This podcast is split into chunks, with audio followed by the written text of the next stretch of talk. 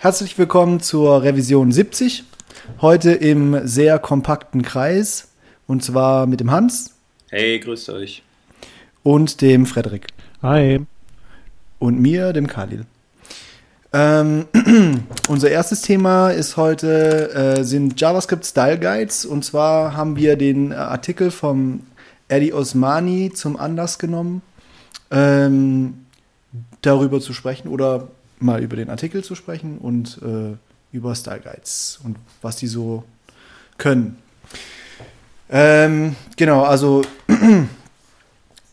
ähm, in dem Artikel äh, beschreibt äh, äh, Adi Osmani also grundsätzlich, warum, man, warum Style Guides gut sind für JavaScript und ähm, verlinkt auf ein paar ähm, Beispiele, zum Beispiel Idiomatic JS und jQuery ähm, Core Style Guide, ähm, den Google äh, JavaScript Style Guide und ähm, führt auch einmal anhand von einem Beispiel vor, wie, ähm, wie sich ein Style Guide sozusagen auf schlecht formatiertem, auf schlecht formatierten JavaScript, JavaScript Code auswirkt.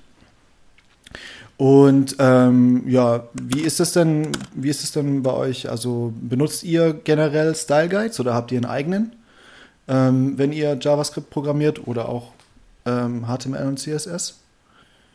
Also bei ähm, mir, bei mir ist so ähm, HTML, CSS Steilvorlage. Ich habe äh, vor kurzem einen Artikel geschrieben äh, über meinen persönlichen HTML, CSS Style Guide, ähm, woran ich mich versuche zu halten. Und ich habe auch in diesem Gefüge natürlich drüber nachgedacht, wie ist es mit JavaScript. Ähm, und kurze Zeit später kam dann, kam dann der, dieser Style Guide oder diese Zusammenfassung von Style Guides und Ratschläge vom Eddie raus. Äh, ich persönlich finde halt, JavaScript ist so ein Riesenfeld und ähm, die meisten Style Guides decken ja die Syntax vielleicht ab, aber wie genau sieht es dann für einzelne, ähm, einzelne Bereiche äh, in der Web-App aus? Wie, wie stylt man die oder so? Das ist halt sehr, sehr, äh, sehr, sehr groß, sage ich mal. Ähm, sehr, sehr weiter Bereich, den man da abdecken muss.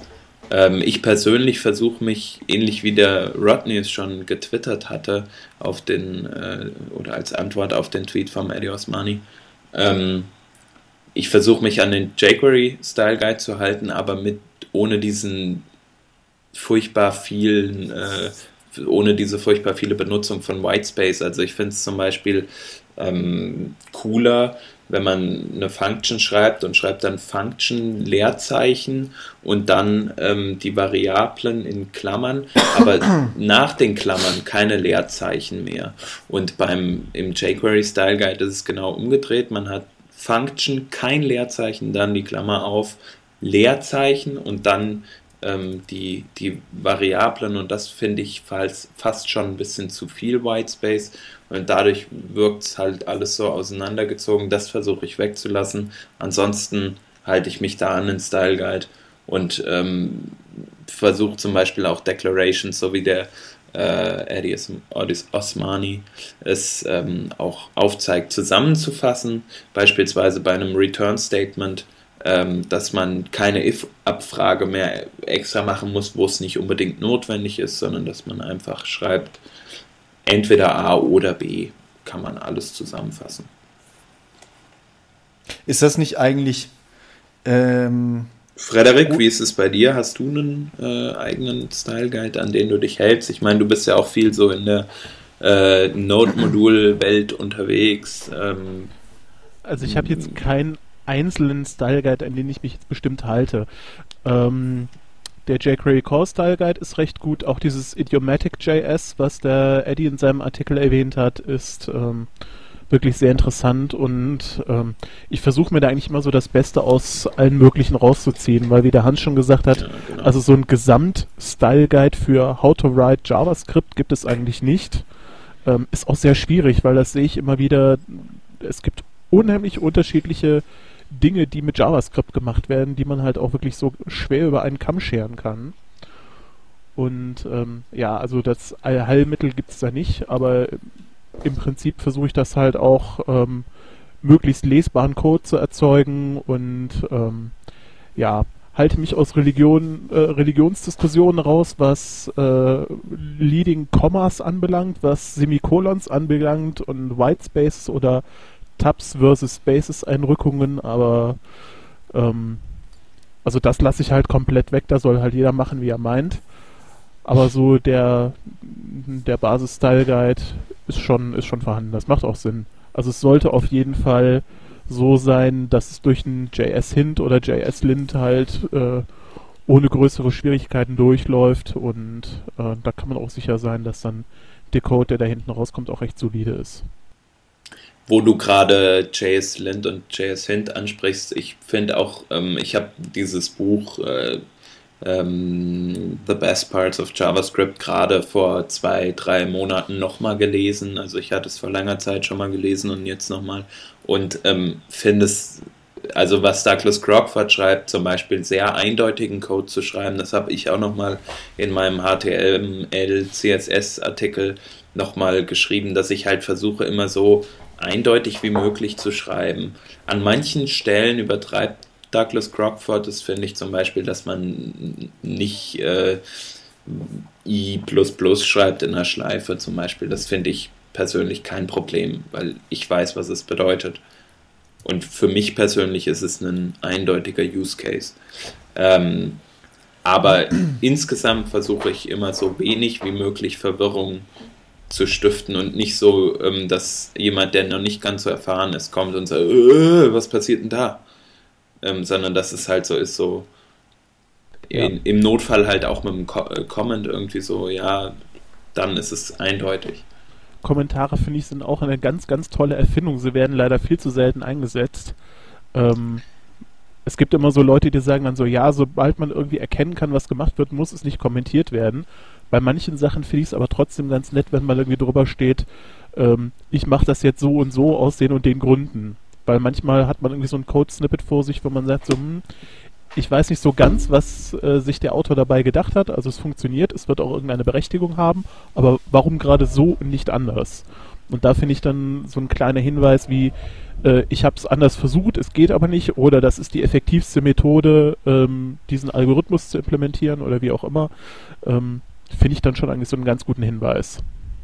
Also das finde ich auch, ähm, ich habe mir angewöhnt, selbst bei Sachen, die recht kurz sind und zum Beispiel einfach nur äh, eine Funktion, die irgendwas returnt oder so, wo man eigentlich recht einfach sieht, was sie macht, äh, dennoch zu schreiben, was sie tut, weil ähm, manchmal, wenn ich JavaScript oder Script da einfach nach einem halben Jahr nochmal durchgehe oder nach zwei Monaten, keine Ahnung, weiß ich nicht mehr, für was die das returnt oder was die returnt oder so. Und ähm, oder, oder scanne halt dieses Script nur noch auf Kommentare.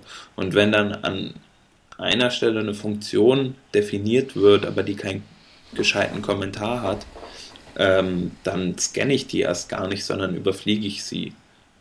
Äh, im, dann muss ich dann nochmal zurückdenken und also wenn ich sie dann, wenn ich dann das eigentliche, was ich gesucht habe, nicht gefunden habe, muss ich nochmal zurückdenken und so scheiße, ist nicht überall kommentiert neuer Scan-Mode sozusagen aktivieren.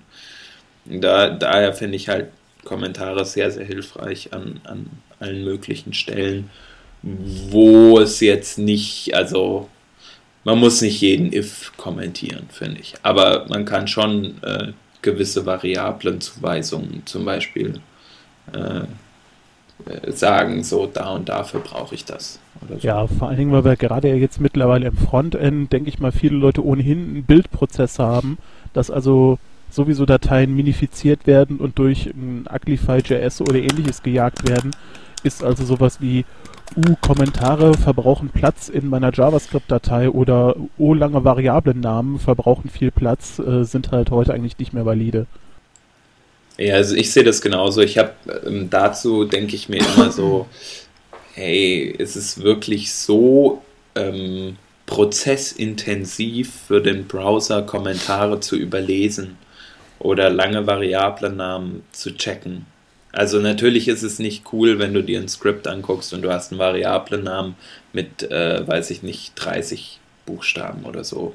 Ähm, aber selbst wenn es so ist, ähm, und du keinen Bildprozess verwendest, ist es dann nicht so, dass der Browser es halt trotzdem rendert und wahrscheinlich kaum merklich langs äh, langsamer, als wenn es ein kurzer Name ist. Also das weiß ich halt nicht. Also auf die Geschwindigkeit hat das ja keinerlei Impact. Ähm, ist halt die Sache der Lesbarkeit und natürlich der Dateigröße. Aber im Endeffekt habe ich lieber sprechende Variablen Namen als dann äh, nur so Zuweisungen i mit und o und n und irgendwas, ähm, wo du halt schon selber gesagt hast, nach zwei Monaten weiß man halt nicht mehr, ähm, was man sich damals dabei gedacht hat. Da gibt es auch zu dem Thema ein sehr, sehr schönes Buch. Das kommt zwar eigentlich aus dem Java-Bereich und zwar ist das von dem Onkel Bob Martin, Clean Code. Das kann ich eigentlich auch nur jedem empfehlen, weil er greift da halt auch nochmal ganz strukturiert auf, ähm, was bedeutet es halt wirklich sauberen Code zu schreiben. Ähm, das sind halt sprechende Funktionsnamen, sprechende Variablennamen, sprechende Kommentare und halt sagt er auch, das ist eigentlich so mit das Schwierigste beim Coden, dass man Dinge so vernünftig benahmt, dass man nachher auch noch möglichst ohne Kommentar weiß, was sie eigentlich tun. Also wann gebe ich zum Beispiel ein jQuery-Node zurück, wann gebe ich ein Array zurück, wann spreche ich ein Element eines Arrays an. Ähm, da gibt es ja Sachen, die durchaus eng miteinander zusammenhängen und insofern auch ähnliche Variablennamen verwenden, aber dass man da halt sich ein Schema entwickelt, dass man, ähm, ich sag mal zum Beispiel auch eine Liste von einem List-Item unterscheiden kann.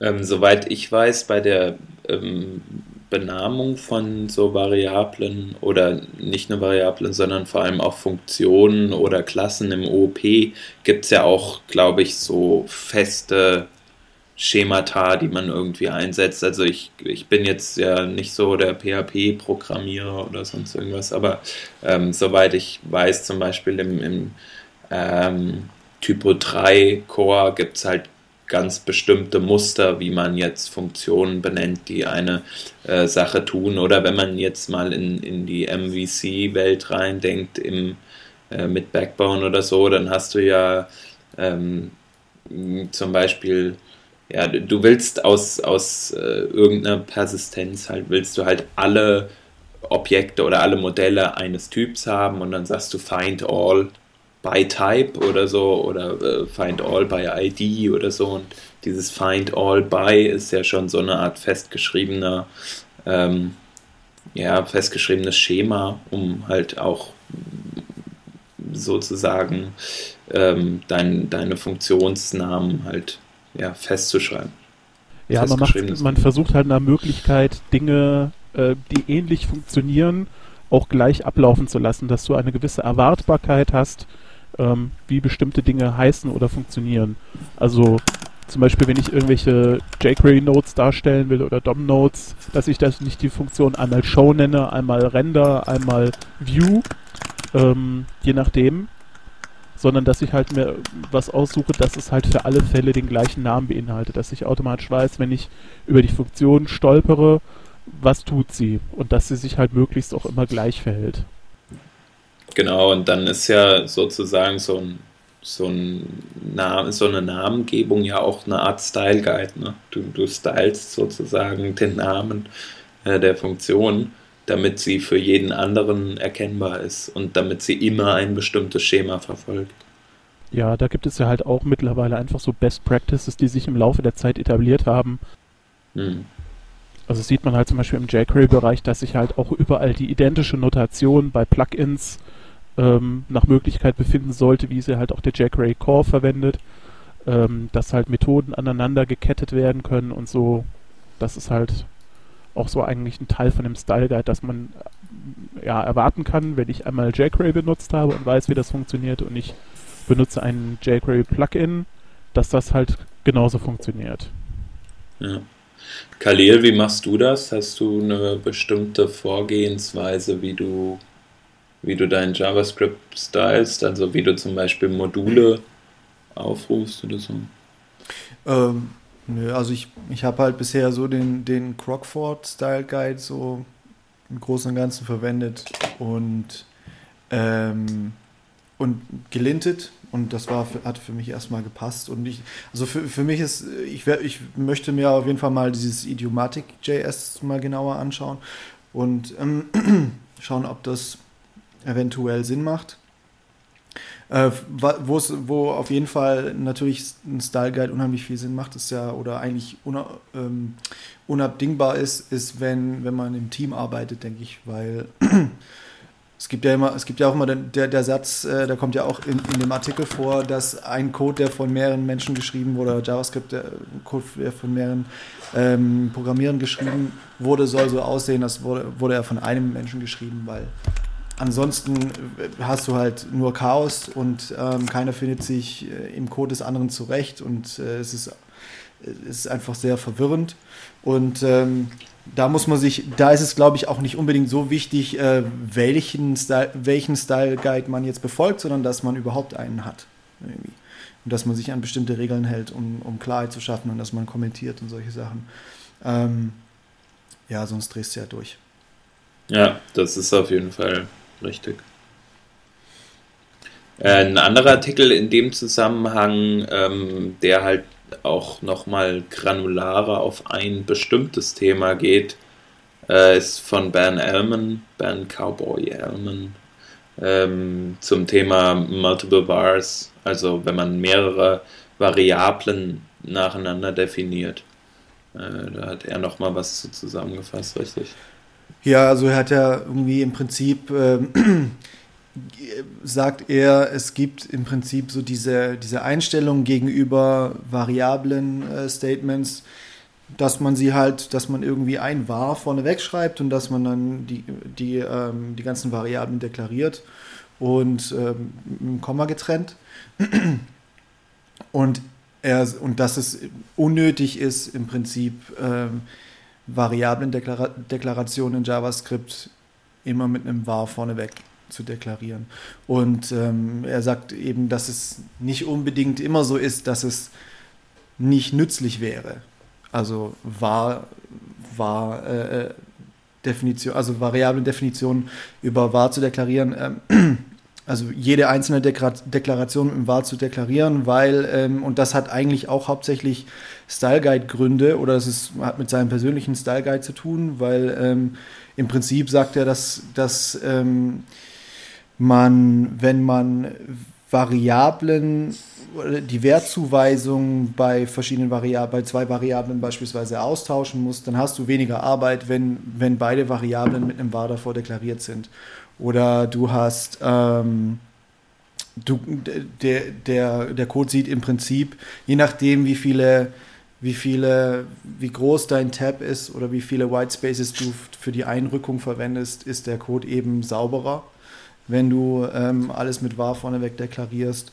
Und äh, er, er, sagt halt im Prinzip, dass es manchmal ordentlicher ist und einfacher ist, ähm, immer mit wahr vorneweg zu deklarieren. Das macht Sinn. Also er sagt dann halt, dass er diese, diese multi, dieses multiple ähm, Statement, wo nur ein war vorneweg ist, nur dann verwendet, wenn er eben keine direkte Zuweisung macht. Und dann für direkte Zuweisungen benutzt er halt immer das war vorneweg. Und das funktioniert für ihn. Und das ist eben im Prinzip so ein Beispiel für einen persönlichen, für einen persönlichen Style Guide im Prinzip. Und er begründet aber auch ganz klar, warum er es verwendet und äh, ich denke, das ist, das ist im Endeffekt immer auch das Wichtigste, also dass wenn du einen Style Guide hast, und ähm, was auf eine bestimmte Weise tust, dann sollte man auch irgendeinen Grund dafür haben ähm, und nicht einfach blind irgendeinem Style Guide folgen. Ja. Ähm, und ja, das war eben, das war die, die Style Guide Section. Ähm, als nächstes Thema haben wir Barrierefreiheit und die Beschwerdekultur im Internet. Da ähm, konntest du den, glaube ich, ganz gut zusammenfassen, Frederik. Ja, es ging halt darum, ähm, es war, es war mal wieder so ein kleiner, kleiner Rant unterwegs von jemandem, der halt ähm, einerseits blind ist und als Barrierebeauftragter, äh, sag ich mal, oder als Ent Ent Entwickler mit Barrierefreiheitshintergrund äh, arbeitet und der so ein bisschen drüber losgerantet hat, wenn dann äh, sich schon die Leute irgendwie Mühe geben, irgendwie eine Seite mit ARIA-Attributen äh, versehen, ähm, dann kommt irgendjemand angerannt und sagt so, ah, eure Seite ist barrierefrei, weil die validiert nicht. Nur weil das äh, in einigen Validatoren halt noch nicht richtig verarbeitet wird. Ebenso auch, ähm, wenn man halt an irgendeiner Stelle irgendeine Kleinigkeit vergisst, dass sich dann sowohl Behinderte als auch Nichtbehinderte manchmal irgendwie unnötig darüber aufregen, wenn, wenn jetzt an einer Stelle halt irgendwas nicht gemacht ist, anstatt dass man irgendwie dankbar ist, dass halt die Seite zu 95% barrierefrei ist, weil das kann halt immer mal passieren, gerade wenn man irgendwie in einem großen CMS-System arbeitet mit vielen Modulen und vielen Templates, dass halt irgendeine Konstellation halt nicht so gut funktioniert. Und ja, das war eigentlich so, so ein bisschen eher so Luft ablassen darüber, auch mal so, ja, so mal ein bisschen wieder die Perspektive zu bekommen. Einerseits, man soll mehr Barrierefreiheit einsetzen, aber man soll halt auch die Kirche im Dorf lassen. Wenn halt mal irgendwas nicht so funktioniert, reicht halt auch irgendwie ein freundlicher Hinweis und muss nicht direkt dann anfangen, die Leute zusammenzufalten, so von wegen, ihr habt keine Ahnung, ihr wisst nicht, wie Barrierefreiheit funktioniert und so. Mir persönlich geht es äh, so, dass man erstmal überhaupt checken muss, glaube ich, dass es sehr wichtig ist, ähm, halt eine Webseite barrierefrei zu gestalten und das liegt oft nicht nur an uns Webentwicklern, sondern vielleicht auch an den, an den Kunden sozusagen, denen man das halt geschickt vermitteln muss. Ähm, wenn man sich zum Beispiel den, den Marco Zehe mal anguckt, er hat ein, äh, beim vorletzten MMT einen, einen Talk gehalten, er selbst ist blind und ähm, hat halt mal so aufgezeigt, wie er halt mit einer Webseite umgeht und wie er dann seine Sprachtools hat, die halt äh, ihm Sachen vorlesen und so weiter und so fort. Ähm, und erst dann, sage ich mal, versteht man vielleicht richtig, ähm, was es für solche Menschen heißt, das Internet zu benutzen und wie wichtig es ist, dass eine Webseite halt gut gestaltet ist. Und wenn man halt einen Text hat, der nur Text ist und keine, ähm, sag ich mal, Auszeichnungen wie Überschriften oder Quotes oder ähnliches hat, äh, da ist es halt sehr schwer, diesen Text zu durchdringen für den Blinden beispielsweise. Und ähm, ja, ich habe das Gefühl, ähm, dass wir als Webentwickler oft da noch gar nicht so weit vorne dran sind, dass wir überhaupt was machen. Also wenn ich für mich überlege, ich habe zum Beispiel bei diesem CSS-Off mitgemacht, wir hatten darüber mal berichtet, auch hier im Working Draft. Und ähm, da hatte ich dann zwei, drei Role, äh, zwei, dreimal das Role-Attribute in meinem, in meinem Template verwendet, um wenigstens so zu tun, als hätte ich Barrierefreiheit da drin. Und dann habe ich halt von einem der ähm, Jurymitglieder halt als positive Bewertung halt auch zum Beispiel Verwendung von Role Navigation äh, halt angemerkt bekommen. Und allein schon, dass so ein kleines Detail halt überhaupt als positiv gewertet wird, ist, finde ich, schon fast negativ. Nämlich dahingehend, dass es eigentlich so normal sein müsste, dass man dieses Attribut äh, oder ja, dass man halt mehr in Richtung Barrierefreiheit in der heutigen Zeit geht. Weil stellt euch mal vor, ihr kommt in eine große öffentliche Bank und diese Bank hat keinen Zutritt für Rollstuhlfahrer in der Stadt würde es wahrscheinlich in der regionalen Presse ein bisschen Ärger geben. Irgendwie so. Und warum sollten wir es im Web nicht anders machen, wenn wir doch sagen, wir sind die Web-Community und wir versuchen auch unser Bestes, alle Leute da zu integrieren? Ja, im Web ist das für Banken vollkommen normal, dass das nicht funktioniert. Ja, genau, aber in der Reality würde das nicht durchgehen, sage ich mal. Ich meine, es ist ja sowieso interessant, wie man, sag ich mal, mit relativ einfachen Methoden halt schon relativ viel erreichen kann. Ähm, also wir sind ja zum Glück aus den, äh, aus den Steinzeittagen von Tabellenlayouts lange, lange raus. Aber wenn man halt zum Beispiel allein schon das Markup sauber aufbaut, eben die, die Roll-Attribute verwendet, kann man schon, ich finde, ein ziemlich gutes Stück an, an Barrierefreiheit oder Zugänglichkeit zu, dem, zu den Inhalten äh, gewährleisten. Was natürlich ein anderes Thema ist, wo das Ganze wieder relativ kompliziert wird, ähm, sind natürlich diese ganzen Web-Applikationen, die man jetzt halt so hat. Da hatte der Marco C. ja auch einen ganz interessanten Artikel darüber geschrieben, über das neue Yahoo Mail, wie wunderbar das barrierefrei zu bedienen ist. Und ähm, ja, da gibt es halt auch noch sehr viele äh, Entwickler, gerade wenn halt ganz viel mit, mit Ajax und mit dynamisch generierten Inhalten ähm, hantiert wird, wo das halt noch eher zu wünschen übrig lässt. Ja, es ist halt, es ist eben schon natürlich oft ein Hintergedanke, denke ich, also gerade bei Kunden und bei Webentwicklern. Und ähm, ich, kann, ich kann auch eigentlich verstehen, dass, dass die Leute, die sich sehr stark damit auseinander, auseinandersetzen und wissen, wie wichtig das ist, dass sie sich auch aufregen. Ich glaube, dass die halt auch einen, ähm, einen harten Kampf haben. So. Also, versuch, also sozusagen das rüberzubringen und irgendwie der Web-Community klar zu machen und zu kommunizieren, dass, wie, wie, wichtig, das, wie wichtig das eigentlich ist. Und ähm, also ja, ist glaube ich nicht immer einfach. Und von daher kann ich das fast verstehen, wenn die sich ein bisschen aufregen. Genau, vielleicht ist es äh, vielleicht ist es auch nötig, dass sie sich so, so hart aufregen, damit überhaupt irgendwelche äh, Aufmerksamkeit da drauf kommt. Ähm, wie du schon sagst, Khalil, äh, die Leute interessieren sich nicht wirklich dafür und ähm, für sie ist es das tägliche Leben sozusagen. Und äh, wenn sie nicht mal ihre Bankgeschäfte übers Internet erledigen können, das ist ja schon, also für, für mich ist es halt, wäre das praktisch echt schlecht, weil ich wohne in einer anderen Stadt, als, das, als mein Bankkonto ist. Und die Bank, äh, bei der ich bin, die hat keine Filiale hier in der Gegend. Ähm, es gibt zwar Partnerbanken, bei denen ich eventuell auch Überweisungen oder ähnliches tätigen könnte, aber meine Kontoauszüge könnte ich wahrscheinlich irgendwie nicht so cool bekommen.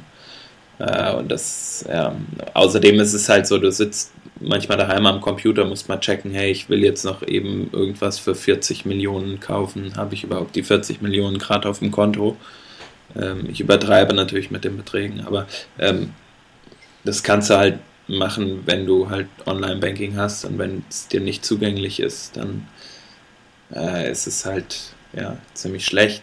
Oder man stellt sich vor, diese Leute ähm, können vielleicht auch nicht so einfach natürlich das Haus verlassen und sind deshalb froh, äh, bei irgendeinem Internetshop äh, was zu bestellen. Wenn der Internetshop überhaupt zugänglich ist, ähm, dann ähm, ist es halt auch noch recht schwierig, das Geld dann dahin zu überweisen, wenn die äh, wenn das Online-Banking nicht zu, zugänglich ist. Deswegen, ähm, das spielt hier alles so ein bisschen zusammen, glaube ich. Und wenn, wenn sich alle ein bisschen mehr Mühe geben würden, würde es für eine gewisse Minderheit, sage ich mal, in der Bevölkerung halt schon wesentlich, äh, wesentlich einfacher werden im Leben. Es ist halt auch immer ein Problem, also so meistens auch bei Kunden so diese, dieses Bewusstsein dafür zu schaffen. Da sagt man immer, ja, da ist kein Budget für vorhanden oder äh, machen wir, wenn wir der Webseite fertig sind und dann noch irgendwie Langeweile haben. Ähm, oder man sagt halt, naja, so viele Blinde geht's, äh, gibt's ja auch nicht. Äh, das sind ja nur so und so viel Prozent, aber halt eben so und so viel Prozent von 80 Millionen Einwohnern sind halt immer noch ähm, jede Menge Leute. Genau. Und ähm, man darf das auch nicht verwechseln. Barrierefreiheit bedeutet ja auch nicht nur, ich sag jetzt mal, äh, Service für Blinde, sondern es gibt ja auch ganz, ganz unterschiedliche Arten von ähm, Barrieren. Also die Gesellschaft wird ja auch immer älter und wenn ich zum Beispiel gucke, so diese typischen Design-Webseiten, die dann äh, Helvetica in 10 Pixel Schriftgröße in hellgrau auf weißem Grund, da habe ich schon äh, in meinen jungen Jahren Probleme, die Seiten zu lesen. Ähm, das ist natürlich auch immer so ein Thema. Also es geht ja jetzt wirklich nicht nur um Blinde und Sehne, sondern es gibt ja irgendwie so ganz, ganz viele Stufen auch dazwischen oder ähm, was auch immer gerne übersehen wird, ähm, Leute mit motorischen Einschränkungen. Wenn ich also die Buttons super, super klein mache auf meiner Webseite, dass ich die halt nicht vernünftig äh, mit der Maus bedienen kann, äh, ist das halt genauso ein schweres Problem. Und da kann man halt relativ viel halt wirklich machen, wenn man sich da mal so ein bisschen hinsetzt und ein bisschen drüber nachdenkt. Das ist auch für die für den Großteil nicht so wirklich ein hoher Zeitaufwand und ein hoher Kostenfaktor und es lohnt sich halt wirklich, weil man vielen, vielen Leuten halt damit wirklich echt weiterhilft. Und es kann auch durchaus ein, ein, ein, Wettbewerbsvorteil sein. Also wie du gerade schon gesagt hast, ähm, wenn ich jetzt meine, meine Flugtickets buchen will, wenn ich jetzt irgendwo einkaufen will in irgendeinem Online-Shop, hey, dann nehme ich doch den, den ich dann auch mit Einschränkungen benutzen kann und hinterlasse dort halt mein gesamtes Geld, statt halt irgendeinen anderen Shop zu nehmen, ähm, den ich nicht vernünftig bedienen kann. Die Frage ist halt, inwiefern ähm, den Kunden von uns jetzt, also den, den äh, Auftraggebern, es überhaupt bewusst ist, wie viel ihnen da durch die, durch die Lappen geht. Also bei einem großen Online-Shop könnte ich es mir vorstellen, wenn die irgendwie, weiß ich nicht, äh, sagen wir mal zwei oder eine Million Zugriffe im Monat haben, äh, weiß ich nicht, ob ist das groß. Ähm, ja, auf jeden Fall eine Million Zugriffe und davon kann man mal sagen, sind vielleicht 10% äh, haben irgendeine irgendeine ähm, Behinderung oder irgendeine Benachteiligung, dann äh, musst du dir überlegen, du investierst 10% deines Komplettbudgets eventuell in diese äh, da rein. Ähm, und dann, dann musst du also in die Barrierefreiheit und dann musst du dir halt noch überlegen, ähm, bediene ich vielleicht nicht auch diese äh, 2% IE6-Nutzer dann auch noch mit oder so. Ähm, bei so großen Zahlen macht sich das sehr schnell bemerkbar und Yahoo, glaube ich, hatte dazu einmal eine, eine Studie veröffentlicht. Ähm, die sagten nämlich, ja, wir haben zwar nur 2% IE7 oder IE6-Nutzer oder so, aber das sind bei unseren täglichen Nutzern immer noch so und so viel Millionen. Und deswegen können wir leider nicht äh, davon absehen, das zu supporten. Genauso ist es dabei, müsste man, also bei der Barrierefreiheit müsste man ja da genauso denken eigentlich, auch wenn es nur vielleicht ein kleiner Anteil ist. Ähm, die Masse macht es dann halt doch. Ja, ich habe es mal gerade der Neugier halber nachgeschlagen. Also man geht davon aus, dass 2009 insgesamt in Deutschland 7,1 Millionen Menschen mit äh, einer schweren Behinderung leben. Okay, das sind ja 10 Prozent. Ja, nicht ganz, aber also das sind jetzt wirklich nur ähm, die Statistiken für schwerbehinderte Menschen. Aber wenn man sich das halt wirklich mal bewusst macht, ein großer Anteil davon, halt etwa die Hälfte, sind vor allen Dingen dann halt auch Menschen über 65. Das ist zwar jetzt momentan vielleicht für viele noch nicht so unheimlich interessant, aber man muss es ja auch mal sehen, dadurch, dass die Gesellschaft immer älter wird, werden wir halt dann auch irgendwann mal ähm, einen größeren Anteil von Leuten haben, die aufgrund ihres Alters auch einfach eingeschränkt sind. Ich meine, es gibt ja heute schon ähm, diese Generation Silver Surfer, wie man sie nennt, dann irgendwie mit 50, 60 plus. Und das wird halt auch in Zukunft mehr werden. Und da geht es natürlich dann auch darum, dann auch ähm, ja, Leute einfach in der Situation auch schon zu unterstützen. Ähm, es geht mit der Lesebrille los, wenn man es nicht mehr so gut sehen kann, bis hin zu äh, ja wirklich starker Fehlsichtigkeit. Und ähm, da wird man sich also in Zukunft auf jeden Fall darauf einstellen müssen. Das Fazit ist ja. Mehr machen. Ja, genau. Das Fazit ist Fall. halt mehr machen, genau, genau. Ähm, weil ich, ja, wie ich schon sagte, es, es wird kaum was gemacht und da äh, überhaupt erstmal anzusetzen und wenn es nur ein bisschen ist, ist ja besser als nichts. Ja, und ich weiß das auch aus dem Vortrag von dem Mar äh, Marco Zehl, der hat halt auch schon gesagt, ähm, selbst wenn ein bisschen was gemacht wird und es halt nicht so ganz so schlecht ist, wie es heute ist, äh, die Leute freuen sich darüber halt wirklich wahnsinnig. Also wenn sie halt schon irgendwie eine kleinere Erleichterung haben, um halt sich wirklich im Web zu bewegen, weil für die ist das äh, in ihrem Alltag genauso selbstverständlich wie für uns Sehende. Und ähm, das ist also keine kleine Minderheit, die dieses Medium nutzt. Ja, das ist echt interessant. Also da, das, das ist auch gut, dass man, also ich denke, das ist echt wichtig, dass man halt einfach so einen Kontext irgendwie da, dass man sich um Kontext bemüht und, und, und sich da ein bisschen äh, schlau macht.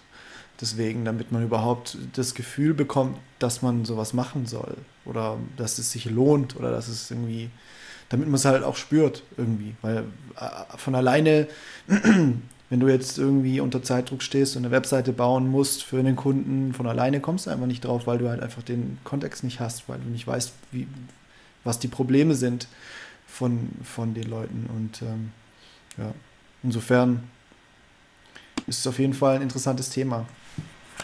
Und äh, ja. da kann man sicherlich die. Gibt es da nur einen Vortrag von, von dem, äh, wer ist der Marco Zehe, ähm, vom MNT oder gibt es da schon mehrere Sachen? Also ich nehme an, dass er schon mehr hat, aber auf dem MMT hatte er nur diesen einen äh, Vortrag und der, ähm, der war schon, also es war schon echt gut dabei zu sein und erstmal zu sehen, wie, wie läuft das überhaupt ähm, ab, so für jemanden, der blind ist.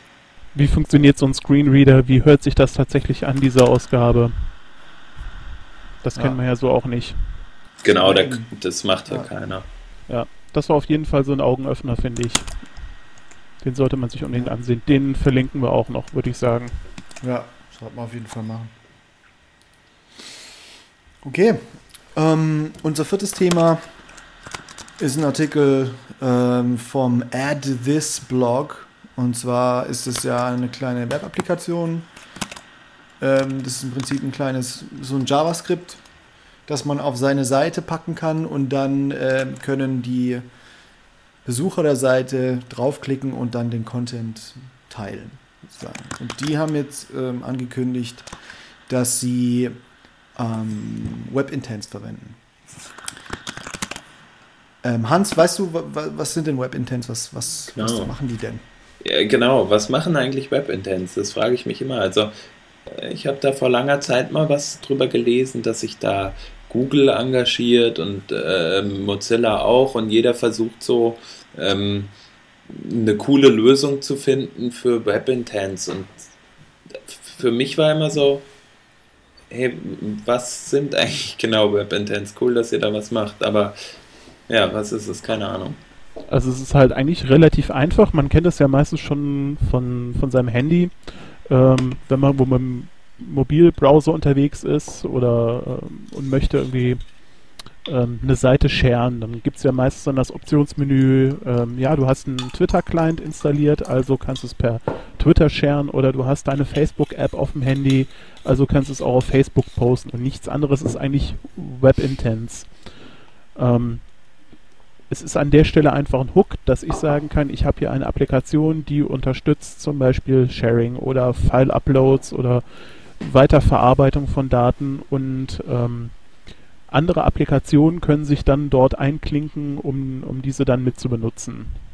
Also ich habe dann auch in meiner, meiner Web-App habe ich ähm, eine Möglichkeit zu sagen, hier das Bild, was ich mir jetzt gerade ansehe, das möchte ich in meine Dropbox speichern oder per Gmail verschicken, wenn ich einen, wenn ich einen Google Mail Account habe oder halt eben auf Twitter oder Facebook posten.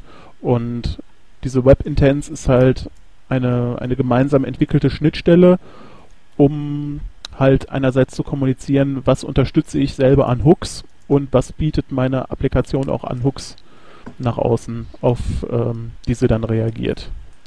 Und da war es halt längere Zeit relativ ruhig und es ging irgendwie so das Gerücht rum, ja, ist ja alles eigentlich schön und gut, aber irgendwie so benutzt es keiner.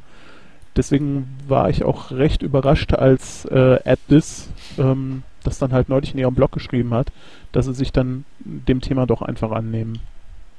Und das heißt, die verwenden es dann so, dass sie, dass sie sagen, wenn du einen nativen äh, Twitter for Mac Client zum Beispiel hast, dass sie dann anbieten, hey, tweet das, aber ähm, dir automatisch deine Web-App öffnen. Genau, also diese, äh, diese Sharing, dieses Sharing-Tool selber von AppThis kann halt diese Web-Intents triggern und äh, die haben da auch ein Fallback äh, eingebaut, falls der Browser das nicht unterstützt.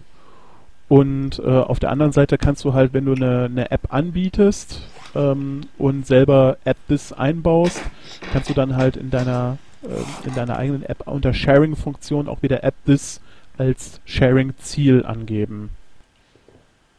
Okay, ähm, ich, genau, ich hatte diese Geschichte, wie gesagt, ja schon, schon mal gehört und dann äh, anhand von, wie du es eben auch schon angedeutet hast, ähm, du hast ein Bild und willst es entweder per E-Mail verschicken oder halt zum Beispiel bearbeiten und bearbeitest es dann, speicherst es ab und die, die Web-App kannst dann gleich weiterverarbeiten.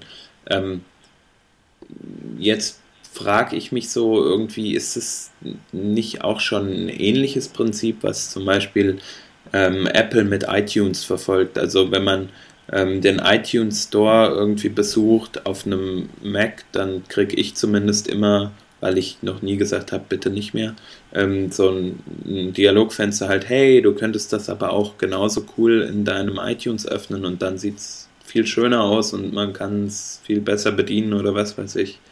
Äh, ist es auch mit Web Intents umgesetzt? Nein, das ist äh, über ein eigenes URL-Schema und da hast du halt eine 1 zu 1 Bindung. Das heißt, du sagst dann einfach nicht HTTP-Linkname, sondern äh, ich weiß es jetzt nicht, wie es im Detail heißt, iTunes oder ähm, yeah. so kannst du halt für deine eigenen äh, einzelnen Applikationen ähm, quasi URL-Listener ähm, einbauen. Das ist eigentlich so ein eigenes Protokoll sozusagen. Ja, da hast du aber eine 1 zu 1 Beziehung immer nur und bei den Web-Intents hast du halt prinzipiell eine 1 zu N Beziehung. Also du kannst halt ja. wirklich sagen, ähm, ich möchte jetzt dieses Bild, äh, um mal beim Beispiel zu bleiben, möchte ich jetzt irgendwie äh, was mitmachen und der sagt dann, ja, du kannst es entweder runterladen, ich sehe aber, du hast ein Beispiel in Photoshop, ähm, das heißt, du kannst es direkt daran aufmachen oder du kannst es halt per E-Mail verschicken oder so. Also sowas wären dann halt so alle möglichen Aktionen, was du halt mit diesem einen Bild machen kannst. Aber wie, ist, wie weit ist denn das jetzt fortgeschritten? Ist das denn jetzt so äh, zum Beispiel in neuen Browsern implementiert? Also sozusagen, es gibt da eine Art, so eine, so eine Brücke zu diesen anderen Applikationen oder nicht? Ist das, ist das wirklich realistisch oder ist das im Prinzip einfach nur so Goodwill von denen und wir machen das jetzt mal und warten darauf, dass dann, dass dann die Applikationen damit funktionieren oder dass die Browser entsprechend diese, weil da muss ja irgendwie, müssen da ja Schnitt, Schnitt, äh, Schnittstellen implementiert werden in diesen Web-Intents. Also momentan ist es so, dass der Google Chrome ab Version 18 das schon nativ unterstützt und es gibt auch ein entsprechendes Shim für ein IE8 aufwärts, für Opera, Safari und so weiter.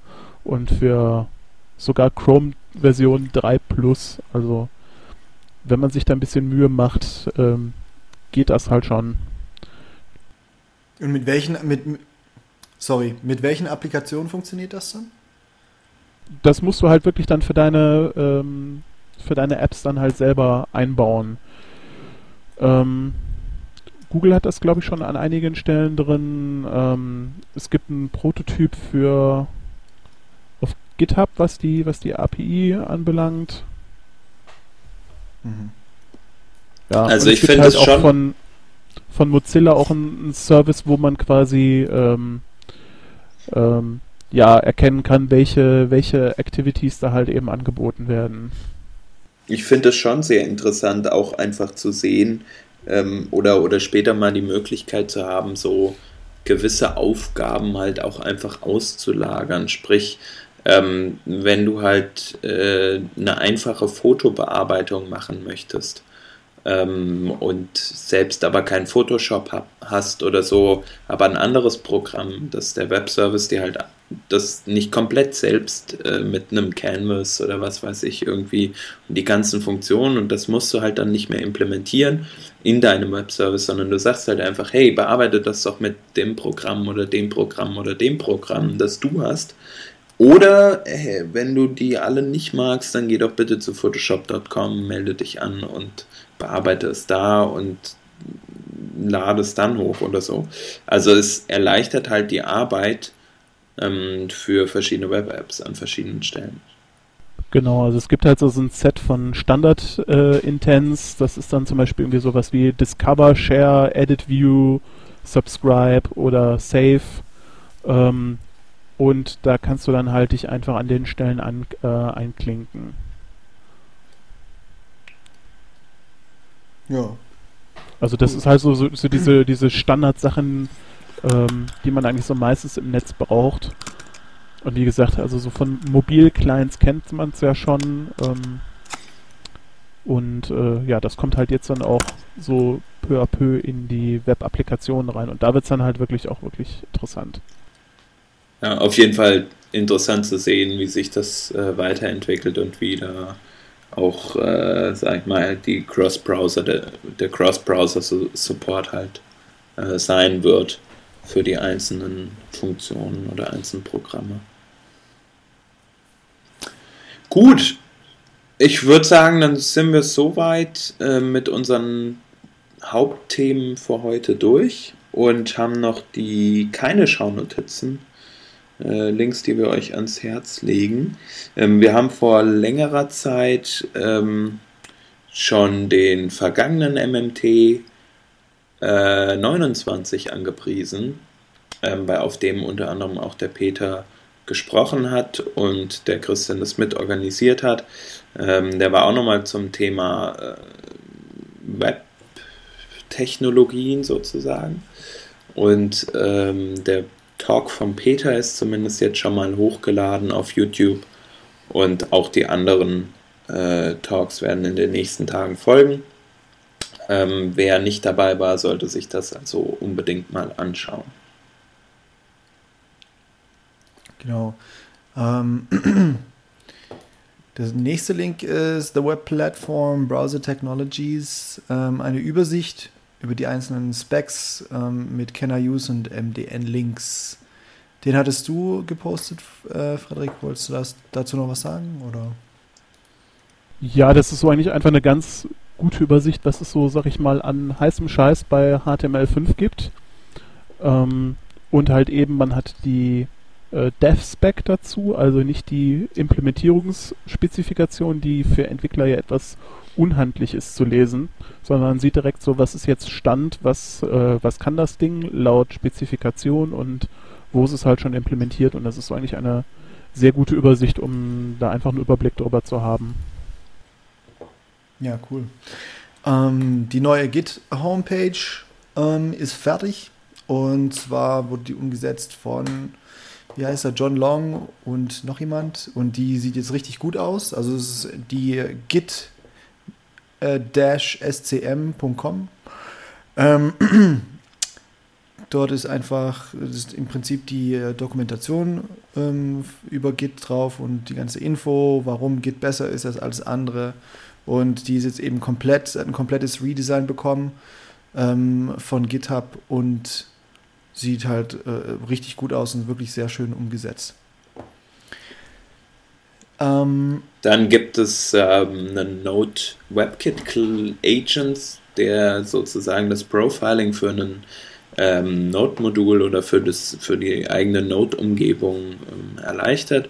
Man hat sozusagen die WebKit DevTools komplett in seinem Browser und äh, man kann ähm, man kann halt da drin profilen, wie jetzt sich seine eigene Web-App äh, verhält auf der Serverseite, um halt zu sehen, wie zum Beispiel die CPU-Last ist oder wie viel Memory gebraucht wird und so weiter und so fort.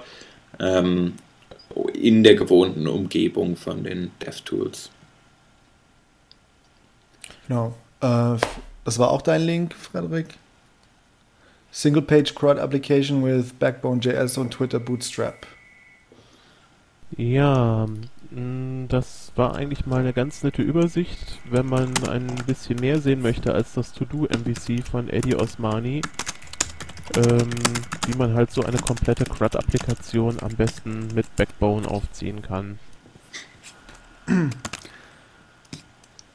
Okay, äh, du warst jetzt ein bisschen verzerrt. Äh, ich hoffe, dass es verständlich war. Ähm, Okay. Als also nächstes haben wir ein Video von Paul Irish. Ähm, da geht es äh, darum, wie er aufzeigt, dass man mit, äh, dem, mit der Classlist äh, ja, Methode sozusagen ähm, die Performance für, für die Web-App bei zum Beispiel Animationen ähm, äh, erhöhen kann. Ist kein langes Video, solltet ihr euch mal anschauen. Ihr wisst ja, wir sind alle Paul Irish Fanboys und deswegen Schaut es euch an. Ähm, ja, bis auf den Frederik natürlich. Ach so, Frederik, genau, Frederik nicht, aber Khalil und ich, wir sind ja schon bekannt, sage ich mal, als PI-Fanboys. Ähm, als nächstes haben wir noch einen Link vom äh, Sintre Sorhus. Äh, der hat einen, ja, einen Cross-Browser-Rapper geschrieben, ähm, der die Fullscreen API sozusagen zusammenfasst, ähm, wo man sich dann, wo man dann nur noch eine Eigenschaft ansprechen muss und de, der Fullscreen funktioniert sozusagen. Ähm, interessant für jeden, der gerne mit dem Fullscreen arbeiten möchte.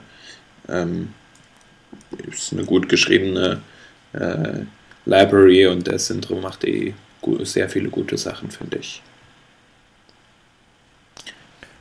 Genau, und äh, der letzte Link ist ein ähm, Circle Sharing auf Google Plus von dem JavaScript-Account. Und äh, der enthält eben sehr viele JavaScript-Entwickler und wer eben äh, noch JavaScript-Ressourcen braucht, kann sich die dort sozusagen äh, in seinen Kreis einkreisen. Und das war es dann auch schon mit den ähm, keine Schaunotizen und mit Working Draft Revision 70. Und deswegen sage ich jetzt Tschüss. Und wir natürlich ja. auch. Tschüss. Ciao. Ciao.